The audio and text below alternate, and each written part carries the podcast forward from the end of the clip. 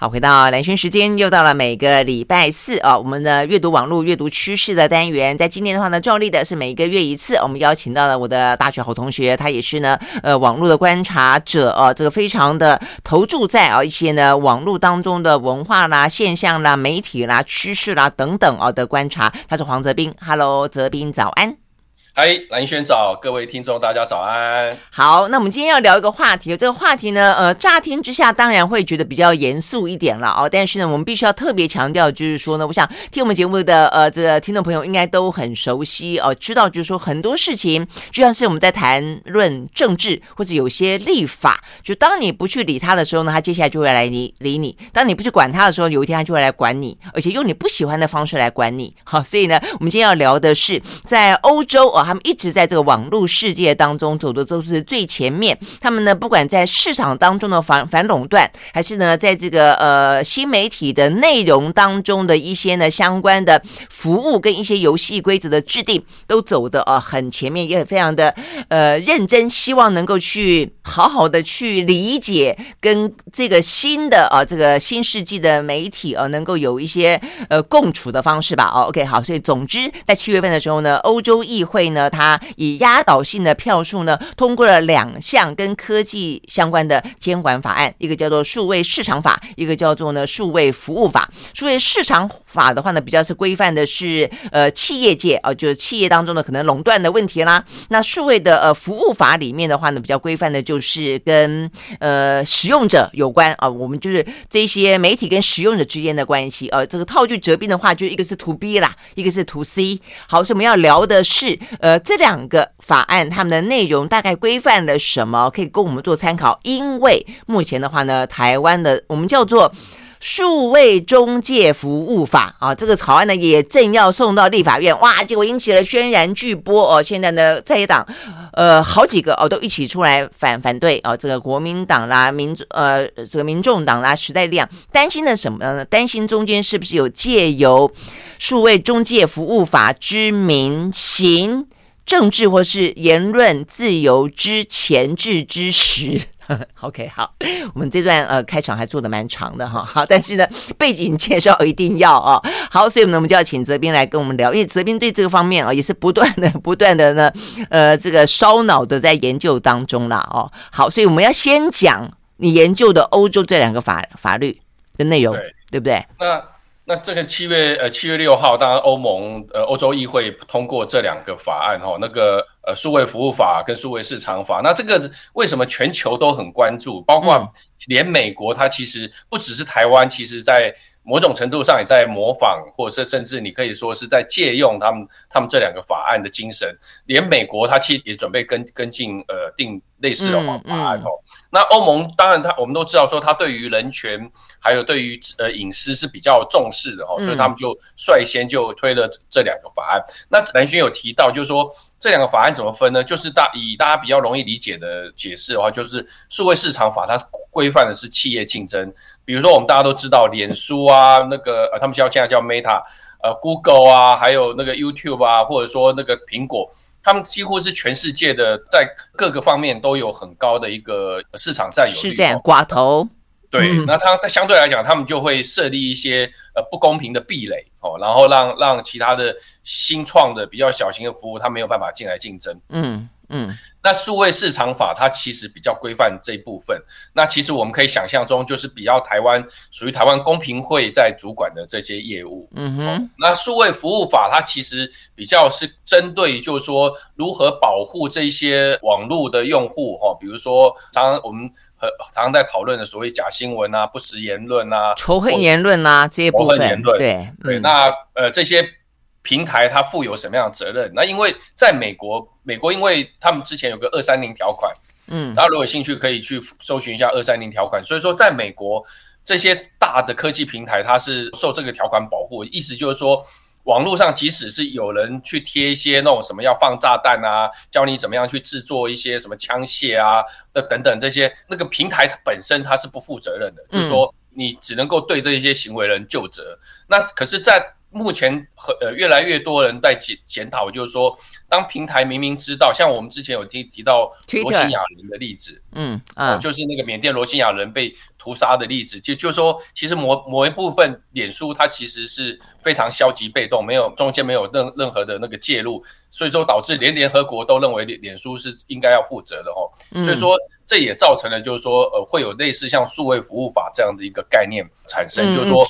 除了子彬刚刚讲罗西亚人，当然比较大家可能更熟悉的是 Twitter 的的故事，因为 Twitter 最近刚好就是马斯克买不买这件事情嘛。对，对，对，对。马斯克买的时候呢，本来他的意思就是说，他要让 Twitter 完完全全的呢是一个呃这个言论不受审查，对，不受管制的一个状态。那这边讲到的管制跟审查，其实在美国自己本身的境内讲的是川普的相关言论啦，等等。我想这个就是我们刚刚讲到的数位服务法想要去规范的一个呃划清楚一个游戏。规则到底呢？这些平台应该扮演什么角色，对不对？对，包包括有一些跟欧洲很重视的，就是说有一些网络上会有一些，比如说有些儿童色情的内容，嗯，那你你你这些平台你就不能再说，哦，这不是我贴，那是我的用户他们自己贴的，他他会规范你说，只要有受到检举，你要在什么样多少的时间内要马上下架，嗯、要不然你要罚，他给他罚是非常可怕的天价，比如说你你在欧洲的那个一年的营业额的百分之十。那那那嗯那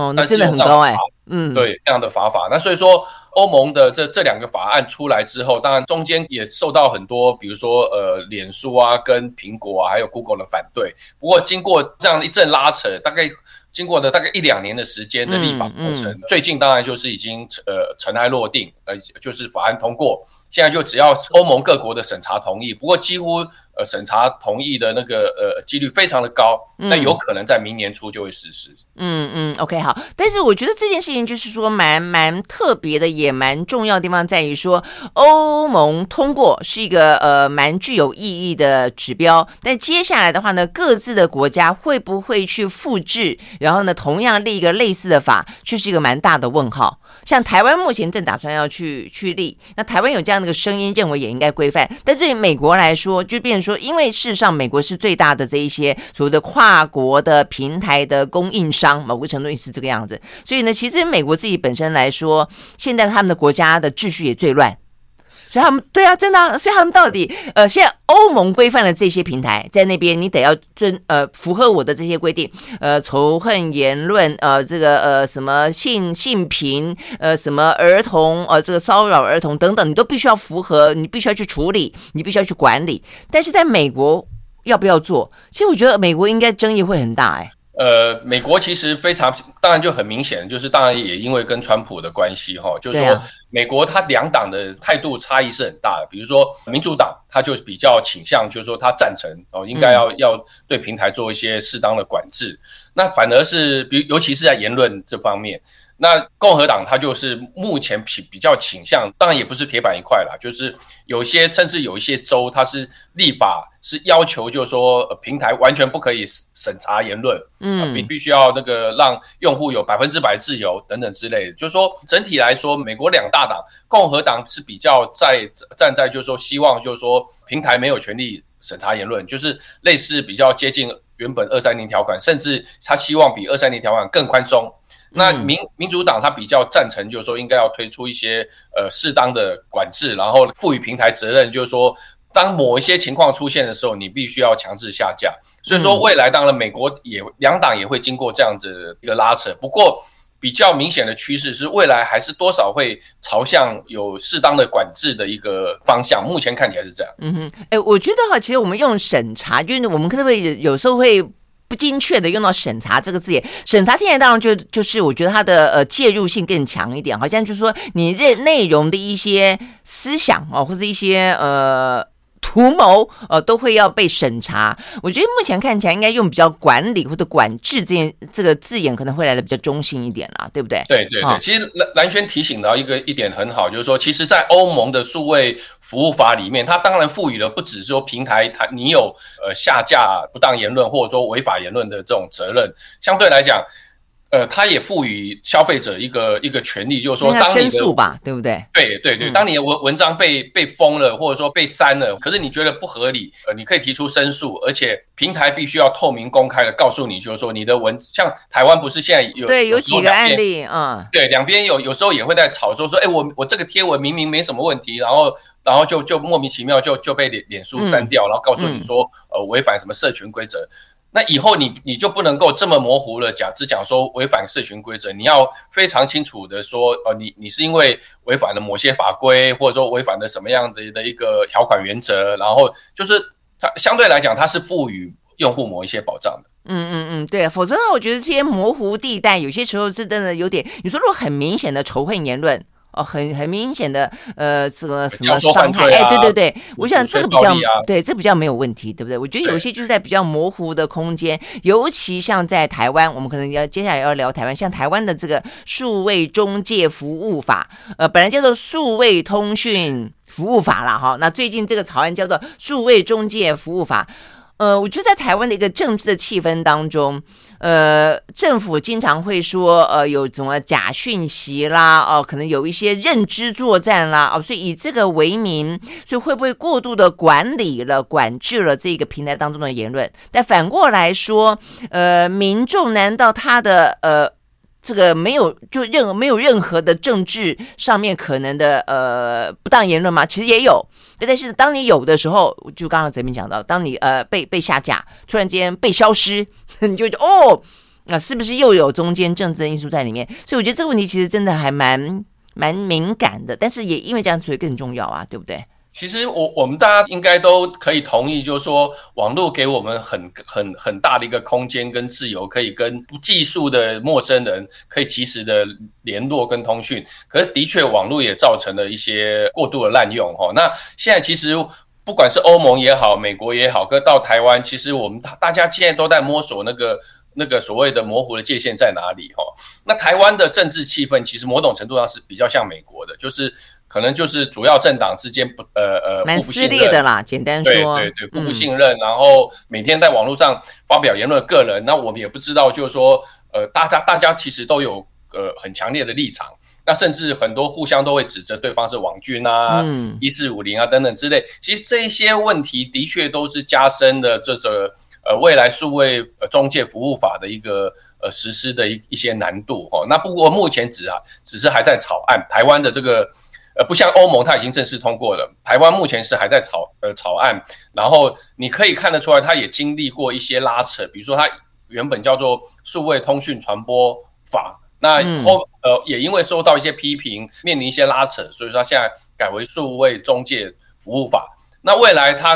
呃这草案进立法院还有公听会的阶段，我相信还是会面临很多的讨论，甚至是辩论。呃，最后当然我们会希望就是说它可以。是一个，就是说不会对言论自由造成实质伤害，可是它又可以适度的去管，呃，我们在讲网络治理嘛，对，呃，管理网络上面的一些呃生态跟秩序跟乱象，对对对，哎，但是我们先问一下啊，这个它中介法从这个通讯服务法改为中介服务法，中介什么意思啊？中介的话，以我的理解来讲的话，它就是意指的就是这些呃资讯中介的服务商跟平台商，比如说呃中华电信、台湾大哥大。或者说，呃，宽频业者哦，或者说 PTT 啊、D 卡啊，或者说嗯，OK，脸书啊，对啊，等于说他们都是资讯的中介者，嗯，他们也不是生产者，那他们他们等于是说扮演一个中介的角色，然后那现在这些中介角色，它的平台的定义是怎么定义？然后他们应该负有哪些责任？然后未来他们如何要保障呃用户的权益？然后。然后甚至就是说遵守相关的法令，我那我我觉得这是这一套数位中介服务法希望能够呃达成目标。嗯哼嗯，所以等于是意思是先前叫做数位通讯传播法的时候，大家怀疑说通讯的内容本身都要被管理，是不是？对对对对，所以现在就是跟你说，我是只管中介机构、中介者哦，所以让它变成是一个角色化了，就我我管我管理一个角色，这个角色，而且它这个角色有定义哦，是呃什么？市占率百分之十以上的，呃，是他的管理对象嘛，对不对？但是这也因此而衍生出我们待会回来要讨论的话题了。这也是好像这一波目前看起来的话呢，呃，引发了包括包括是网络上或者是说所谓的在野势力啊，这个强烈的质疑，说是不是呢？呃，什么把什么一四五零给 给什么台面化吗？台面化啊，台面化。OK，呃，这个我不不不太好理解，但简单的说了啊，因为百分之十包括了哪些呢？包括了像是呃很大。的什么呃 YouTube 啦，什么 Meta 啦，但是包括 d i c a r 也在里面。哦，所以 Dcard 是这个年轻人最常使用的。所以如果当连 Dcard 都要被管理的时候，我想年轻人可能就是说，那你要管理我什么？哦，对不对？OK，好，我们休息了就要回来继续聊。所以对台湾来说的话呢，那看起来也是亦步亦趋的啊，想要跟着欧盟，让整个网络世界显得的既自由又开放，但是又健康啊。但是我觉得某个程度来说，因为欧盟的政府就是刚才这边也特别提到，他们对于人权的自由的。这个思想的一些尊重啊，所以某个程度还比较得到民众的信任啊。但是反过来看台湾，呃，其实这方面的争执啊，或者说我们社会的分裂，实际上是真的比较大哦。所以呢，当一个政府出来要立这个法的时候，就是这么高度敏感的法案的时候，政府应该做什么事情获取大家的信任？哦，所以同时对我们来说的话呢，哎，连欧盟都要花两年的时间讨论出这么多的一些呢，呃，争执的事件。那对台湾来说的话呢，现在可能是正式我们要高度关切这个法案的内容如何制定，以及我们希望把我们的意见参入其中一个非常重要的一个阶段。我们休息会再回到现场。I like 103, I like radio. 好，回到兰萱时间，继续和呃线上邀请到黄泽斌啊、呃、来谈我们今天的呃这个阅读网络阅读趋势的话题。如果说你觉得说啊，我们这个谈的话题好像有点严肃哈，好，我要跟跟大家先讲，第一个，接下来有很有趣的话题在后面两段啊，所以呢还是很好玩的啊。但是这这个严肃本身真的是意义还蛮大的，它可能会涉及到你跟我呃这个天天在脸书上、在 IG 上，甚至是年轻朋友在 Dcard 上面的一些发言言论，跟你期待。你拥有的这个空间环境是怎么样子的被管理？什么事情可以，什么事情不可以？呃，政府的手有没有收的伸得太长了，伸得太深了，还是呢刚好恰如其分？那现在这个法案就是要做这样的规范哦，所以我真真的觉得还蛮重要的。好，但是呢，现在在野党就这就是这两天的事情，呃，显然的呃很还蛮跳脚的。他们现在呢，现在已经呃现在的整个这个法案的进展是这样子。呃，行政院 NCC 他们找了去的，令的这个法要送进立法院。现在在野党基于我们刚才讲到的，他们的呃不赞成是要退回的哦，所以这个草案可能连送都送不进来。那如果送进来的话呢，依照立法院的时程，他必须要进行公听会，而要进针对这个法案的内容，甚至他必须要逐条的进行讨论啊。那当然，我觉得这是一个方法，就是你让他进来，那然后大家共同讨论、共同制定。那但是如果一开始就退回，我就不知道这什么意思了。那难道是立法院要先提出一个对案来之后，然后就是行政部门提一个案子，然后在野部门如果够认真，立法部门够认提出一个对案，共同再进行讨论吗？或者是什么样子的意思？还是他不要立这个法？所以，泽斌，你的目前的理解是什么？这个跟整的确跟整个台湾的那个政治生态跟政治气氛围是有关的哈。其实 NCC 两年前一两年前，应该去年初吧。本来就要推这个数位通传法，那原本是预计好像去年底就要推出来，可是后来去年底还是今年初，反正他就是一直延，一直延宕，一直延宕，然后延到后来大家都会觉得说，哎，那这个法案是不是会会难产？然后结果到到前一阵子，然后他终于推出来，然后又改了一个名字，所以说你就是我们可以想象，就是说。这个法案最后会审查通过，其实不不是那么容易。可是我觉得这个不容易，对于一个民主国家来讲，不见得是坏事。哦，就是说，因为各种不同意见的拉扯，然后各种各种担心跟想象，然后最后会呃会不会让它变成一个相对来讲取其利而避其害哦的一个法案？那那这个当然是我们的期待。可是。会不会到后来弄呃弄到后来就无疾而终？这个我们也不知道哦。那只我们只能说，目前 NCC 经过前一波的一个讨论啊、挣扎啊或拉扯啊，后来推出那个法案。目前他们的想法是说，未来数位呃呃中介服务法哦，他他其实他是希望透过呃由政府捐赠二十五亿去成立一个相对比较公正跟中立的机构，嗯，然后由这个机构来负责实际的执行。那未来当然这个机构我们可以想象，就是说它它其实等于是说有一个半官方的那个呃非盈利的一个角色，然后它它可能它必须要也要接受各方的一个条件跟妥协，然后由它来执行。那目前 NCC 它也强调，就是说针对大家。担心的话，就是说他会强调，就是说，呃，目前这个数位中介服法不会设立新的条件，就是说未来被判定哪些言论违法，会依照现在现有的法令，比如说是不是涉及诽谤啊，嗯、是你那个呃不实资讯啊，是不是涉及？嗯就像那个违反药事法等等之类，它是用现有的法令来做衡量的标准。只是说，当然这些是不是有办法去说服呃大家，或者说背后会不会有一些疑虑哈？那这个我们当然也不知道。不过 NCC 它目前这个法案，它也是强调，就是说被认定说是不是不实言论，或者说非法的言论，它还是要经过法院认定，不是呃不是政府机关或未来。委托的这个机构就、嗯、片面去认定哦，OK OK，哎，哲斌，我觉得你刚刚讲这个事情啊，很符合一个我们的想象，就是我看这个欧盟的法令通过之后啊，有媒体报道说，他们认为啊，他们是期待这个法令的诞生的，因为啊，这过去的网络时代，哎，其实坦白讲，大家都等于问。用网络用到用到那么的如火如荼了，呃，但它就像是西部的蛮荒时代，它没有任何一个警察出来维护秩序，所以他们形容说呢，欧盟的这个数位呃服务法就形同是西呃美国的西部牛仔的世界来了一个新警察、新警长，那他的话呢，很可能就是呃会把一些呃原本看起来非常非常混沌的、不明的、纷乱的，他可能画出一个秩序来。我觉得从这个角度看，就变成说是你现在有的法律。过去未必可以被用在虚拟的世界里面，但现在就是说，我们实体当中的法律在虚拟的世界当中一样的、一样的适用，而且就是用这样的同同套标准挪到这个虚拟世界，并不会因为这个虚拟世界因为虚拟所以来的呃管制更多，就是这个意思嘛啊。所以如果这样的听起来的话，我觉得应该 OK 啊。大家担心什么？对。呃，目前当然会有一些争争议点哈，比如说像呃，虽然说我们刚才也提到说 NCC 目前这个草案，我们还强调它是草案，是是规范，就是说未来网络上哪一些言论，因为是涉及呃跟现实法律抵触，它必须要下架。可是这是由法律呃法院来认定，这一点是我相信我相信是没有问题的。可是因为呃这个法草案里面也有提到说，有些事情它可能因为它有紧急的时效性，比如说在法院，我们都知道法院判决。它它它有一定的时程，而且有时候会拖很长。在这个法院认定之前，就是 NCC 未来委托的这个机构，它有权利要求。平台业者先先行下架吗？对不对？不，不是。目前看到的方法是说，法院判定之前，他有权利要求平台业者先在那个言论，就比如说脸书贴文或 Twitter 上面，会加注一个小警语，就是说这条贴文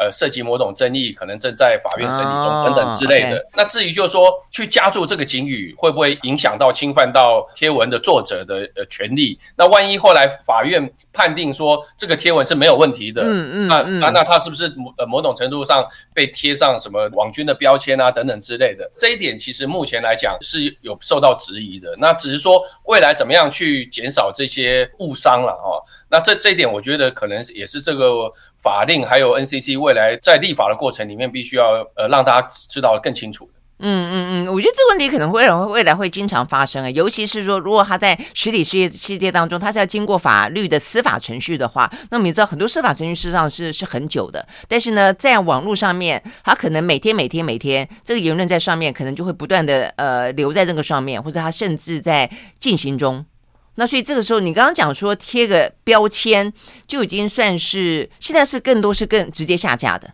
哦，那所以谁去判定他在呃司法的审判完成之前，他可以先有一个行政上的处理，所以这个行政上的处理范围权限就很大了。我觉得这个问题可能会比较出现在这里。那甚至说他可以不进行假扣押，就有点像是对不对啊？我觉得这个事情可能会再发生。呃，在你司法审判之前，我让你啊必须先不能够干嘛。那这个事情，它在未来这个法令当中，可不可以被赋予行政机关有这么就未来那个中介机构、管理机构有那么大的权利？当然，第一个就是为什么 NCC 认为说应该成立一个民间的中介机构，相对来讲，至少它会减轻某些疑虑啊。毕竟它不是官方单位。可是当然，呃，反对者也会认为，就是说这个未来也很有可能说，呃，政府机构利用这个程序流程，然后在里面掌控了这个机中介机构。嗯嗯。所以说这些疑虑，其实我刚才强也强调说，民主国家的好处就是说，在这个这些疑虑在立法的过程里面或公听会的过程里面，它需要被一步一步的细腻的讨论，尽量的被排除。然后让这个法案不会去到后来就是白忙一场，无疾而终。草率推出之后，反而是影响到我们的权利，而不是保障我们的权利的。嗯嗯嗯嗯，对啊对啊。那我觉得对政府来说，当然也是啦。就是说你，你必须要去体认到说，我觉得政权也不可能是永久性的啦，它终有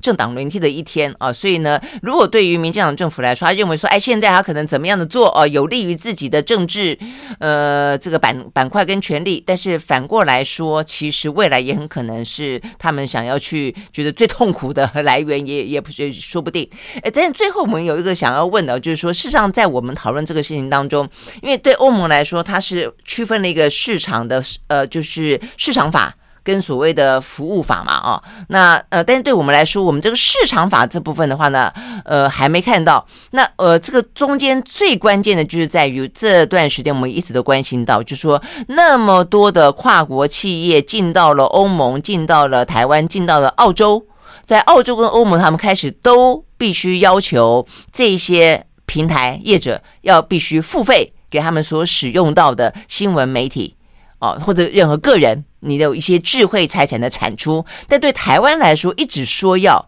但是，嗯、呃，它到底要放在哪个法里面呢、如果说这一次的数位中介服务法里面没有的话，那我们有打算要定数位市场法吗？不知道哎，呃，根据我知道哈，就呃，台湾的那个公平会的确也是在研议呃类似的法案，包括就是说跨国的科技公司应不应该呃向媒体付费啊，或者说呃有一些保障公平竞争的法案。当然应该啊，为什么不应该呢？对对对，当然不过就是我们都知道，就是说台湾就是。这个立法的过程里面，一方面他要要求哈，要要求 尽量的严整啊，尽量的周延啊，尽量的的。可是我知道公平会开过几次公听会，可是目前呃立法的过程，我是没有特别去追说，呃他们现在到什么阶段。不过刚才讲呃有讲到，就是说类似比较欧盟的。呃，数位市场法这部分规范，它目前是比较归在台湾公平会的一个研拟跟立法的角度。嗯，OK OK，所以就有在进行中就是了啦。我觉得对台湾来说的问题，只是在于你你有没有胆子吧？你有没有胆子去跟 Meta 去跟 YouTube 说，哎，我要跟你收费？因为台湾在这些涉及到美国的国际事务上面来说，台湾真的是都还蛮蛮自甘当小弟的。据我知道，的确，Google 啊或脸书他们这两年非常。努力的在游说啊，是吧？对不对？对对对，做一些政策的，啊、我们讲好听一点，做一些政策的沟通这样。好了，我觉得对产业来说，当然了，这个基于他们的利益，一定会想要游说，想要去沟通。但是我们的政府也不要忘记，你的存在基本上是服务我们的百姓，不是服务别人的商人。OK，我们休息再回来。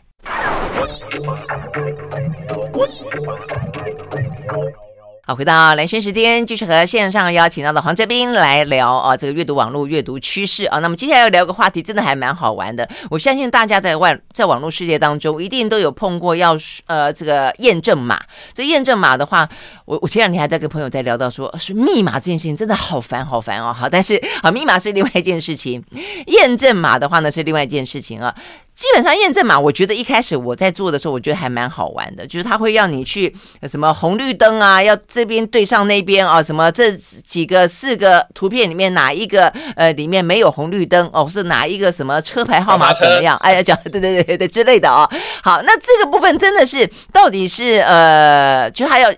判别你不是机器人了啊！但是呢，呃，这个泽斌今天要来告诉我们的故事是说，他的目的不见得不只是要判别是不是机器人而已。事实上呢，他可能是透过一个呃群众木脑力的方式，帮他训练 AI 机器人啊。所以这个当然很好玩了啊。对，最近其实刚才有一个新闻了哈，有个新闻就是说苹果哈呃公布说，它未来要发布的下一版的 iOS 哈，嗯，它有可能会让你可以跳过一很多网站的验。证嘛，因为苹果它正在跟一些第三方机构、第三方一呃呃认证机构去谈合作，它以后会设立一个机制，就是说你可能第一次使用 iPad 也好，或 iPhone 也好，你经过了他们手机的或者说那个载具的验证之后，未来你上很多网站。那个网站它自动会收到这个第三方验证，证明说你不是机器人，它就不用推这个所谓的验证码给你，你就可以直接通过哦。是，啊那嗯，对，从这个新闻其实我刚好想到，就是说，其实我们在网络上其实填过非常多的验证码，包括你上博客来会员登录啊，或者说你登录一些 email 平台啊，或登录一些那个那个网购平台，其实它都会邀你填验证码。对啊，验证码其实有很多种。嗯哼，南轩。回可以回想一下，我觉得有印象就是红绿灯的嘛，还有什么呃，那个已经是比较相对比较后面比较复杂的哦，还有比较简单就是叫你填数字，有有有啊，这最简单的，对对对，呃，大写小写的英文跟阿拉伯数字，对对对，然后有一种。比较复杂是叫你填文字，而且那个文字是扭曲的英文英文字啊，对对对，英文对对对对对，那有时候我还真的很难认，或者说他会用用很多类似像是测，幸好你可以要求新的一组，对不对？你这样讲，我想起来，我有时候啊，用不上，不想完蛋了，我是机器人吗？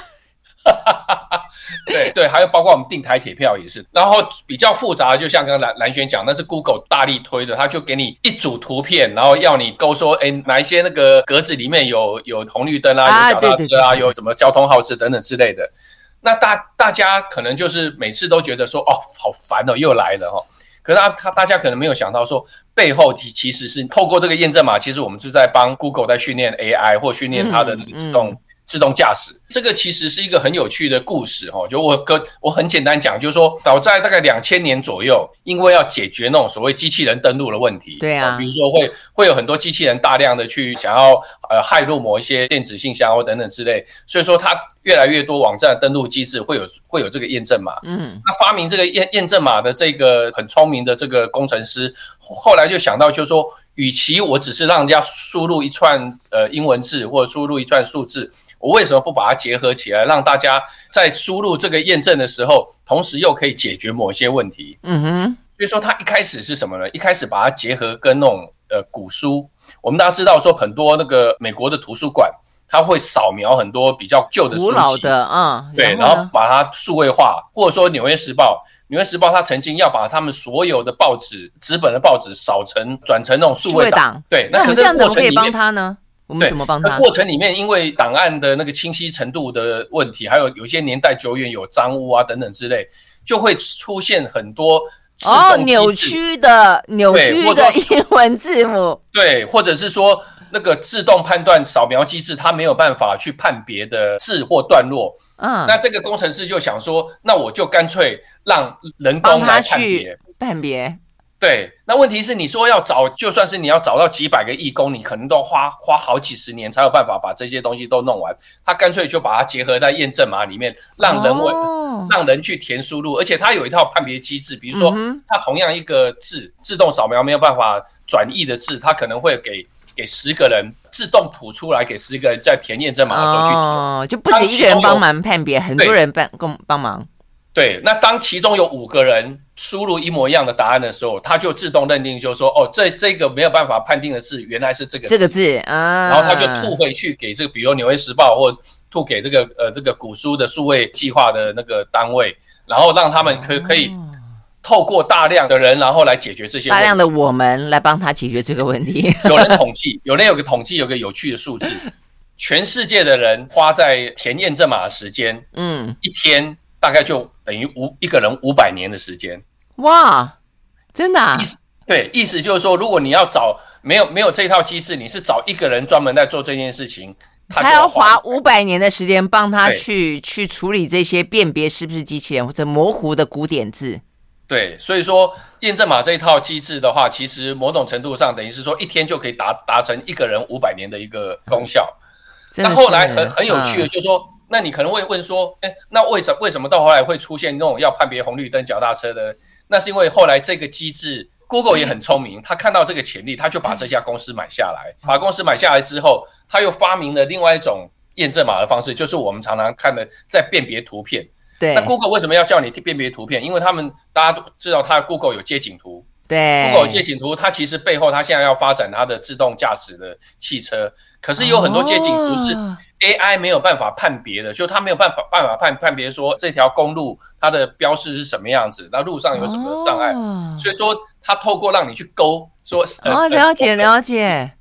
哇塞，我们这么的替 Google 扮演他的隐形的员工哦，对，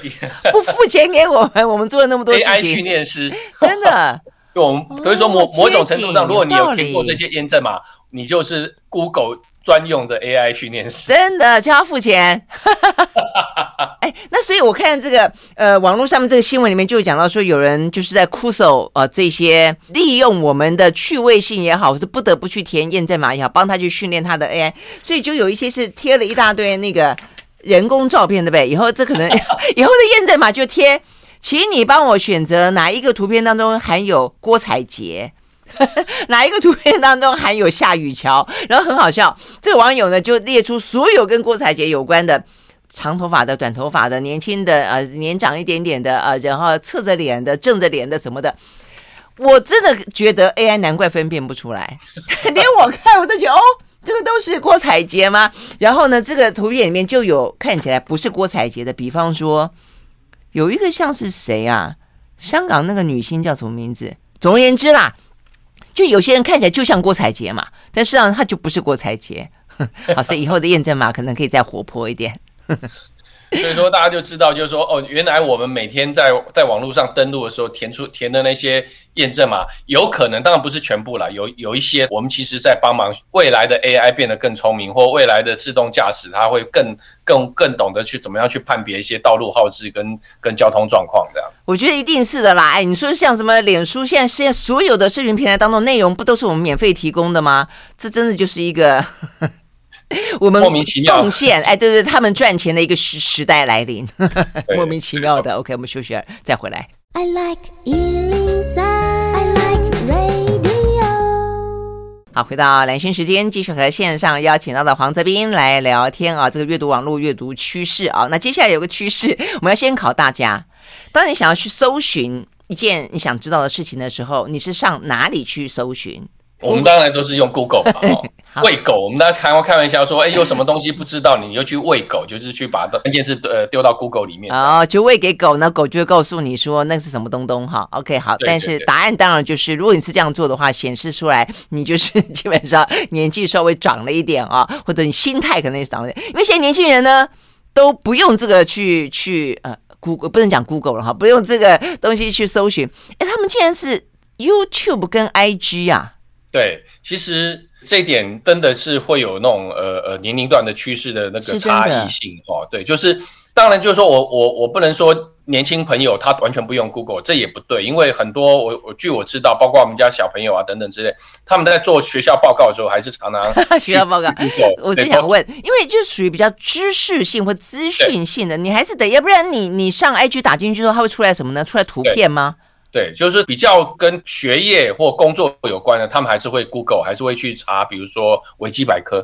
可是当比较一些生活化的内容的时候，很多人他直接就是去查 YouTube。像我们小小朋友他们这一辈的，很多他其实连 Google，他比如说比较知识性的东西，他想要理解什么叫做什么量子物理啊，想要理解什么叫做人工智慧啊，嗯，他还真的不见得会会去 Google，他直接去 YouTube，因为他有很多影片，对不对？对，比如说我想知道元宇宙啊，我想知道什么宇宙大霹雳啊。然后一一打进去，他就会有一个人出来跟你讲什么叫做宇宙大霹雳，是这个意思？对对对对对对对对，他们其实很习惯现在直接去 YouTube 去搜寻，所以说有一个统计是 YouTube 它其实是全世界现在目前搜寻行为的排名第二大，仅次于 Google。哦，对，第二大，所以第一大还是 Google，第二大第一大还是 Google。那当然就是说，当然他们是同一家公司的了哈。嗯。可是最近有很有趣的趋势，就是第三名、第四名已经开始变成那个 IG。比如说，很多人在搜寻餐厅，搜寻一些要吃什么意大利面，嗯嗯，他会去直接去 IG 上面搜寻，然后会出现很多网美，哦，会出现很多那种生活照，说啊，我今天去哪里吃那个意大利面，好好吃啊，或者说怎么。等等之类，就是说很多人，很多年轻世代，他在搜寻一些生活化内容的时候，他可能觉得搜寻 Google 太麻烦了，而且他要看的图片，他要看的是图片，所以美食旅游啊，他就直接去搜寻 IG。对，哎，那你知道这个讯息之后，你有试的也要当一下年轻人吗？有没有去这个 IG 一下，去这个呃 YT 一下？这个其实真的就是跟世代的资讯。呃，接收跟使用行为不一样，嗯、就是说我们还是习惯去看呃文字啦描述。呃，最近要规划，比如说去环岛旅游哈，举例来讲，嗯、我当然就是我我我会去规划民宿啊，或者说旅游景点啊，那大家对它的描述怎么样等等之类。可是有些人他就会觉得，就是说我直接要用用图来找文，不像我们传统是用以文字为主，嗯、图片为辅。嗯、那有些新时代他其实是他的习惯是反过来的，嗯，尤其他们他们主要的社群的一个领域。已经不再是脸书，他们的主要的社群领域在 IG 等等之类的。嗯嗯嗯，所以我觉得这已经不是一个平台的问题而已，而是这个平台本身的特色，就是他们习惯是用影像来沟通，对，对不对啊、哦？所以我今天要跟你讲一件什么事情，我可能传张照片，我可能传段影片，或者直接录个声音给你听。真正用文字的已经越来越少。对，包括其实、嗯、以后他们都不用写字了哈。对，而且年轻呃，从大学到我我说我们家小朋友国中嘛哈，国中到大学这个阶段，嗯、很多人他的社群平台，他就是他他使用 IG 的行为模式是的确是有一点像我们以前在使用脸书，包括他们的朋友通通在 IG 上，嗯、然后他们在跟朋友聊天的时候，他们也是透过 IG 的视讯在聊天，嗯、他们不太用脸书，也不太用 Messenger 这样。嗯嗯嗯，怎么样？你这个爸爸有被遗弃的感觉吗？呃，我们只能够默默的说，那我们就可不可以加一下 IG？对对对，我这样讲，就我默默的自己也去 YT 一下，慢慢的也去 IG 一下了，看看我们可不可以让自己变得年轻一点。对啊，OK，不要让他们觉得是 LKK 这样。真的是，我跟你讲，LK 这三个字他们也听不太懂了，是不是